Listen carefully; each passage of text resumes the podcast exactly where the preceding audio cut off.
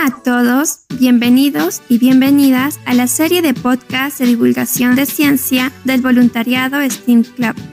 Soy Erika y el día de hoy abordaremos un tema sumamente interesante. Así es, Erika. Antes de presentar el tema de hoy, permíteme darle la bienvenida nuevamente a nuestros clientes. Esta vez estaremos tratando sobre cómo la tecnología inspirada en la tecnología ha sido capaz de crear un dispositivo capaz de mimetizar un órgano en un chip. Ello es una iniciativa innovadora que aportará a resolver cuestiones asociadas a la biomedicina, mecanobiología, biotecnología, entre otros, permitiéndonos tener estudios preclínicos en menor tiempo y a menor costo, asegurando un futuro donde no se usen animales en laboratorio. Efectivamente, Ulises. En los campos que has mencionado se realizó estudios del metabolismo de medicamentos, donde se busca conocer la farmacocinética, que son los procesos que el medicamento pasa en nuestro organismo, y la farmacodinámica, que son las consecuencias del consumo de dicho medicamento para de ese modo diseñar mejores fármacos reducir la tasa de fracaso en tratamiento con antibióticos. Muy interesante, Erika. No obstante, no debemos dejar de lado una de las problemáticas de la salud, que más que utilizar una droga para tratar una enfermedad, requieren de una donación de un órgano vital, es decir, la extracción de nuestras células para estudiarlas. Actualmente, según datos estadísticos de salud, nuestro país mantiene en lista de espera de un trasplante a un total de 7.000 pacientes, ubicándonos así como el penúltimo país de Latinoamérica donde la tasa de donación de órganos se da en un 2,3% por cada millón de habitantes. Lo que nos acabas de mencionar es una situación que requiere de todos los esfuerzos de la ciencia para encontrar la manera de mejorar la calidad de vida de los seres humanos a través del diseño y la creación de dispositivos que ayuden al médico a ofrecerle al paciente una mejor atención. El modo de compartir frente a dicha problemática una solución innovadora resulta ser la tecnología órgano en un chip. Ulises, ¿podrías compartir con nuestros oyentes ¿Qué es un órgano en un chip o más conocido en inglés como órgano en a chip?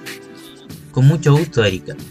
Los órganos en un chip son dispositivos fabricados a escalas micrométricas, es decir, cientos de veces más pequeño que un cabello humano, el cual es 80 micras por 115, donde se han descrito como sistemas biométricos que tienen la función principal lograr el mantenimiento de la unidad funcional de un órgano vivo en una estructura tridimensional o 3D, obteniendo así un mini órgano que es más manejable y eficiente.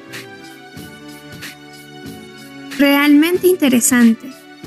Además comentarte que dicha tecnología está fabricada con material polimérico. Asimismo, el desarrollo de esta tecnología requiere el trabajo interdisciplinario de ingenieros, físicos, biólogos, bioinformáticos y médicos para implementar las metodologías que permiten capturar los componentes esenciales de la fisiología de los órganos de interés. Claramente, la innovadora iniciativa de Organ on Chip nos ejemplifica que uniendo saberes de diversas áreas de manera interdisciplinaria, nos permite pensar y crear soluciones creativas y pertinentes a las necesidades actuales. Pero actualmente, ¿qué aplicaciones se vienen dando con órgano en chip? Primero, comentarte a modo de efeméride. El pasado 17 de noviembre se conmemoró el Día Mundial del Niño Prematuro. Pues se sabe que, a nivel mundial, cerca de 30 millones de bebés nacen prematuramente al año. ¿Y por qué sucede ello? Durante el periodo de embarazo, El feto está encerrado dentro de membranas que, si se llegan a romper, pueden causar un parto prematuro u otras complicaciones.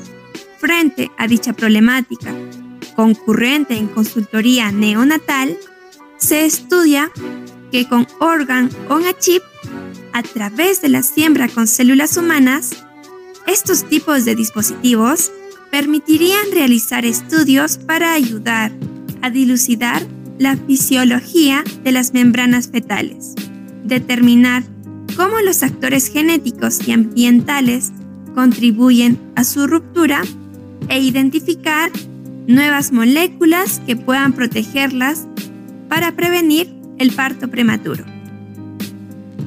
A modo de cierre, Erika, comentar a nuestro público que a pesar de que esta tecnología es reciente, ha estado logrando muchos avances, por lo que nos espera un futuro aún más desafiante y esperanzador para dar soluciones a diversas áreas de la ciencia, pues con lo que hemos ido platicando, su mayor campo de aplicación es en la biomedicina.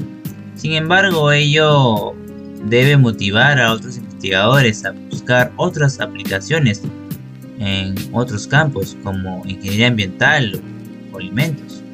Concuerdo totalmente contigo, Ulises. La ciencia no debe tener límites. Hasta aquí nuestro noveno episodio del voluntariado de divulgación científica STEAM Club. No se olviden de seguirnos en nuestras redes sociales, Facebook, Instagram, YouTube y TikTok, y escucharnos cada semana en Anchor y Spotify como STEAM Club. Nos despedimos hasta la próxima.